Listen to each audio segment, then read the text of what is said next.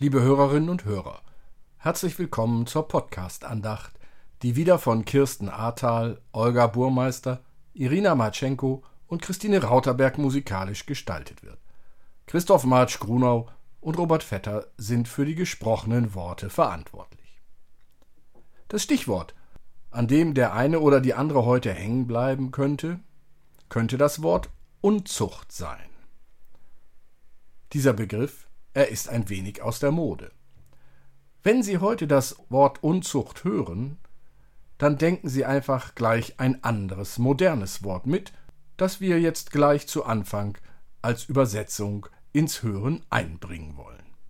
Es ist der Begriff Raubbau. Denken Sie also immer bei dem Wort Unzucht auch gleich an Raubbau. Und so wollen wir feiern. Im Namen des Vaters und des Sohnes und des Heiligen Geistes. Amen.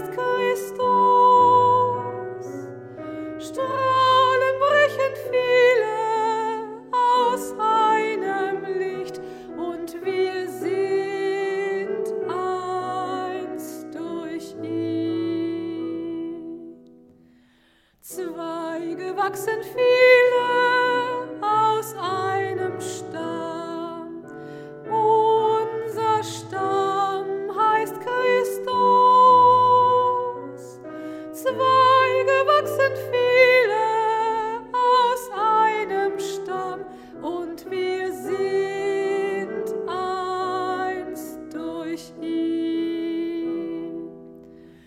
Gaben gibt es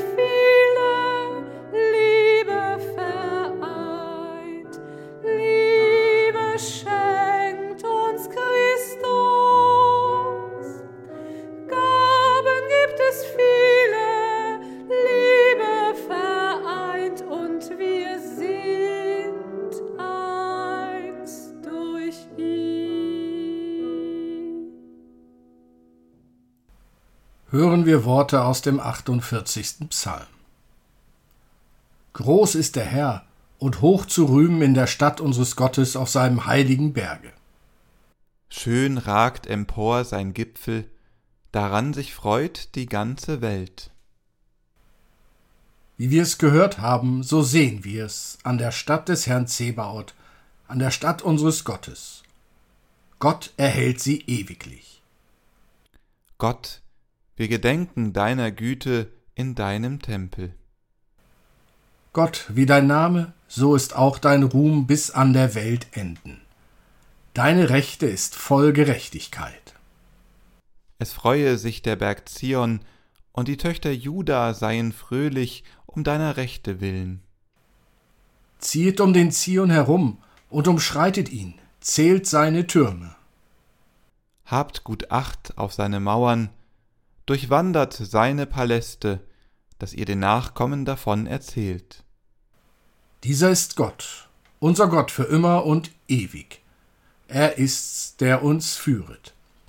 Er sei dem Vater und dem Sohn und dem Heiligen Geist, wie es war im Anfang, jetzt und immer da und von Ewigkeit zu Ewigkeit.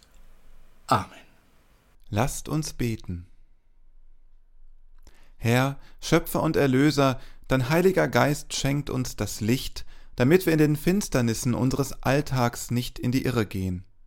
Du eröffnest uns in deinem Sohn Jesus Christus das Ziel des Lebens, so dass wir inmitten zerbrechlicher Zeiten heil werden, friedfertig und barmherzig. Amen.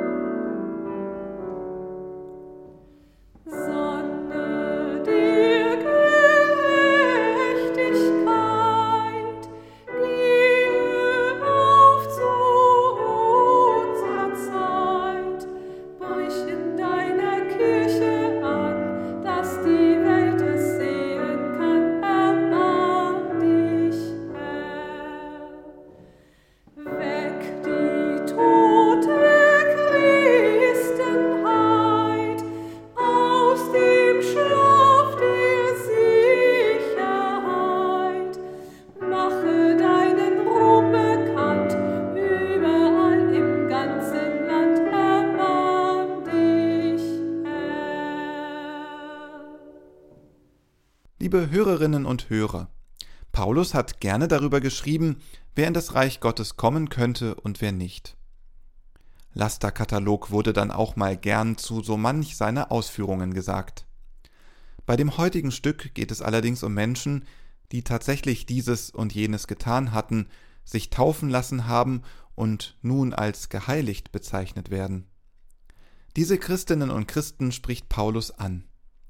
Er möchte ihnen einen Tipp geben, wie es gelingt, vernünftig zu leben.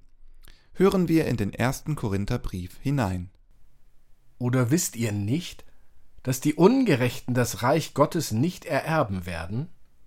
Täuscht euch nicht, weder Unzüchtige, noch Götzendiener, noch Ehebrecher, noch Lustknaben, noch Knabenschänder, noch Diebe, noch Habgierige, noch Trunkenbolde, noch Lästerer, noch Räuber werden das Reich Gottes ererben. Und solche sind einige von euch gewesen.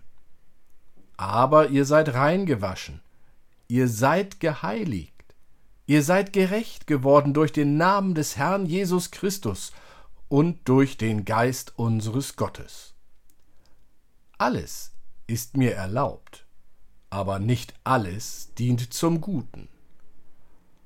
Alles ist mir erlaubt, aber nichts soll Macht haben über mich. Die Speise dem Bauch und der Bauch der Speise. Aber Gott wird das eine wie das andere zunichte machen. Der Leib aber nicht der Hurerei, sondern dem Herrn und der Herr dem Leibe. Gott aber hat den Herrn auferweckt und wird auch uns auferwecken durch seine Kraft. Oder wisst ihr nicht, dass euer Leib ein Tempel des Heiligen Geistes ist, der in euch ist und den ihr von Gott habt, und dass ihr nicht euch selbst gehört?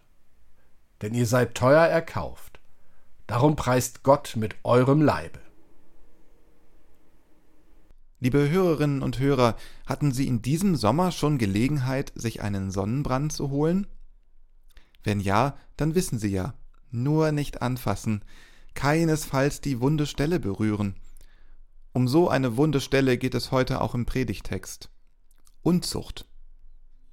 Huch, woran mögen Sie wohl dabei denken? Unzucht, Sexualität, unser Umgang mit dem eigenen Körper. Bei den Stichworten sind wir sensibel. Da reagieren viele etwas heftig oder verstört. Darüber wird nicht geredet. Jedenfalls nicht in der Kirche. Und wenn doch, dann scheiden sich an dieser Frage die Geister. Die einen sagen vielleicht, höchste Zeit, dass mal wieder einer klipp und klar sagt, was Sitte und Ordnung ist in dieser verrückten und haltlosen Zeit. Die anderen mögen sagen, hört bloß auf. Das ist genau die Kirche, die wir überwunden haben, diese Kirche mit ihren moralischen Verboten aus dem Mittelalter. Und doch kommen wir ja an diesen Fragen nicht vorüber. Wohin es führt, wenn Menschen diese Probleme völlig aus ihrem Leben wegschieben und verdrängen, davon wissen Psychiater Bücher zu schreiben. Also, wie steht es mit uns Christen und Christinnen und unseren christlichen Körpern? Klingt eigenartig, diese Frage, nicht? Aber das zeigt, wie gern wir ihr ausweichen. Wisst ihr nicht, Leute, dass euer Leib ein Tempel des Heiligen Geistes ist, den ihr von Gott habt? So fragt Paulus.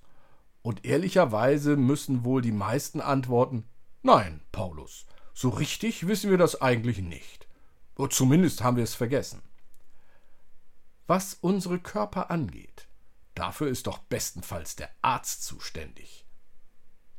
Und doch sehe ich in diesem seltsamen Vers vom Leib als Tempel Gottes einen Schlüssel für unsere Fragen.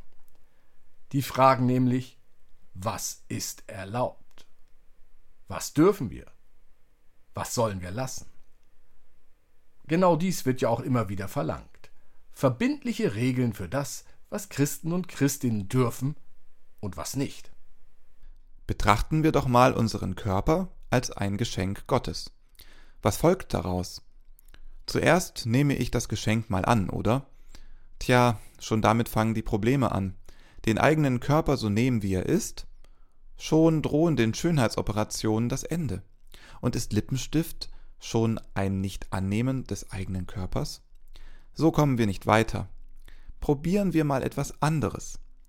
Nehmen wir an, dass unser Körper heilig ist, ein Tempel des Heiligen Geistes. Was folgt daraus? So wie ein Tempel seine Funktion als Ort des Heils verfehlt, wenn von ihm Schaden ausgeht, so kann ich als Christ oder Christin Heil zerstören, indem mein Körper Schaden anrichtet. Dafür gibt es zahlreiche Varianten in nahezu allen Lebensbereichen. Ich denke an Beziehungen, in denen ein Partner, eine Partnerin den Bedürfnissen und Gewohnheiten des anderen der anderen unterworfen ist, in denen der Körper des einen zum Werkzeug der Befriedigung des anderen degradiert wird. Solcherlei Beziehungsgefälle mit ungleicher Macht findet sich innerhalb wie außerhalb der Ehe, in hetero wie in homosexuellen Beziehungen. Es ist eben nicht die äußere Erscheinungsform, die zerstörerisches zwangsläufig nach sich zieht oder ausschließt. Es gibt eben auch die unheilvolle heterosexuelle Ehe wie die heilvolle homosexuelle Bindung. Unzucht, um bei diesem Wort zu bleiben, liegt nicht in der Form, sondern in der zerstörerischen Macht begründet.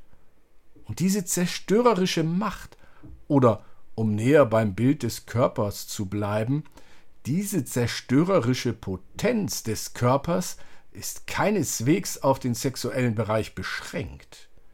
Mindestens ebenso bedrohlich erscheint die Tendenz landläufiger Arbeitsmoral. In einem sozialen Klima, in dem Arbeit ein beinahe ungebrochenes Ansehen genießt, muss das Arbeiten bis über die Grenzen der eigenen Kraft als besonders ehrenwert erscheinen.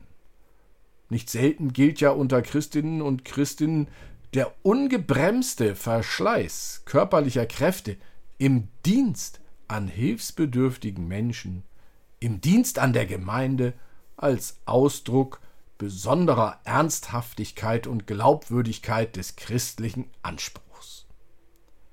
So großartig und edel solche Aufopferung auch sein mag, es gibt sie auch, eine Unzucht der Fleißigen, der Raubbau am eigenen Körper. Hier kann das Verständnis des eigenen Körpers als Tempel Gottes einen Riegel vorschieben. Gott hat uns körperliche Grenzen gesetzt, die spüren wir allenthalben, oft auch sehr schmerzhaft. Aber wenn wir mit unseren Versuchen, diese Grenzen zu überschreiten, Schaden anrichten, an uns oder anderen, dann können wir das mit Paulus Unzucht nennen. Aus dieser Sicht ist auch zu sagen, dass unsere Arbeitswelt, unsere ökonomischen Strukturen weithin unzüchtig, also raubbaumäßig wirken. Natürlich werden wir andere Worte finden müssen, zu sehr ist der Begriff Unzucht belastet. Was trifft es also? Raubbau? Oder ist ein anderes Wort geeigneter? Auch in der Gestaltung unserer Freiheit gibt es sicherlich einiges zu bedenken, wo wir unseren Körper an Grenzen bringen. Jetzt, im Sommer, sei nur gesagt, dass Kopfsprünge in unbekannte Gewässer sicherlich unzüchtig sind, denn die Gefahr des Schadens für den Körper ist enorm. Vermutlich kommen Sie selbst auf Beispiele, die verdeutlichen, wie wir unsere körperlichen Grenzen ignorieren. Ich muss mich als Christ und Christin nicht nur fragen lassen, was glaubst du, sondern auch, was tust du? Was tust du als ganzer Mensch, auch mit deinem Körper? Natürlich, das bleibt eine unangenehme Frage, berührt sie doch schmerzhaft meinen Sonnenbrand. Es genügt eben nicht, eine christliche Anschauung zu haben. Wer sich für eine Christin oder einen Christen hält, hat nun einmal nicht nur eine schöne christliche Seele, sondern auch einen christlichen Körper, eine Gabe Gottes. Euer Leib ist ein Tempel des Heiligen Geistes. Beim Gotteshaus ist es klar, dass das Gebäude zu pflegen und zu erhalten ist, damit keine Schäden daran entstehen und dass niemand durch Schäden am Bauwerk zu Schaden kommt. Zu sagen, ich glaube an Jesus Christus, das schließt auch die Bauaufsicht über meinen Körper ein. nicht als ängstlicher Gefangener oder Gefangene einer Liste von Verboten, sondern als befreiter Mensch, der seine Freiheit behütet, hütet. Es ist so, euer Leib ist ein Tempel des Heiligen Geistes. Darum richte keinen Schaden an mit deinem Körper, nicht an anderen, nicht an dir selbst. Der Mensch ist ein kostbares Geschenk. Und du bist auch ein Mensch. Amen. Nimm dir Zeit, genieß den Augenblick. Nimm dir Zeit für den nächsten Schritt. Nimm dir Zeit für das, was wichtig ist. Nimm dir Zeit, entdecke, wer du bist. Nimm dir Zeit, mach die Augen weit. Nimm dir Zeit für Gottes Herrlichkeit. Nimm dir Zeit und suche seine Spur. Nimm dir Zeit, genieße Leben pur. Nimm dir Zeit, setz dich einfach hin. Nimm dir Zeit, lass die Gedanken ziehen. Nimm dir Zeit, steig aus dem Alltag aus. Nimm dir Zeit, schau über dich hinaus. Nimm dir Zeit, finde deinen Traum. Nimm dir Zeit, gib deiner Sehnsucht Raum. Nimm dir Zeit, lehne dich zurück. Nimm dir Zeit und weite deinen Blick. Nimm dir Zeit, bleib zwischendurch mal stehen. Nimm dir Zeit, unwichtig hinzusehen. Nimm dir Zeit, hör auf den Zwischenton. Nimm dir Zeit, lauf ihr nicht davon. Nimm dir Zeit, was immer kommen mag. Nimm dir Zeit, pflücke diesen Tag. Nimm dir Zeit, gib deine Sorgen frei. Nimm dir Zeit, geh am Leben nicht vorbei. Lasst uns Fürbitte halten. Gott, es ist wahr, was du sagst. Es ist gut, was du willst. Und die Erde hat keine Chance zu leben, wenn wir dir widersprechen. Auf unsere Lippen hast du das gute Wort gegeben. Hilf, dass wir reden, wenn Menschen auf uns warten. In unsere Hände hast du den Frieden gelegt. Lass uns Frieden schaffen, wenn Streit uns bewegt. Du hast uns gesegnet und wieder Segen verheißen. Lass uns zum Segen werden, damit um uns Menschen aufatmen und verwundert dich loben. Amen. Lasst uns beten mit den Worten unseres Herrn Jesus Christus. Vater unser im Himmel, geheiligt werde dein Name, dein Reich komme, dein Wille geschehe, wie im Himmel, so auf Erden. Unser tägliches Brot gib uns heute und vergib uns unsere Schuld, wie auch wir vergeben unseren Schuldigern. Und führe uns nicht in Versuchung, sondern erlöse uns von dem Bösen. Denn dein ist das Reich und die Kraft und die Herrlichkeit in Ewigkeit. Amen.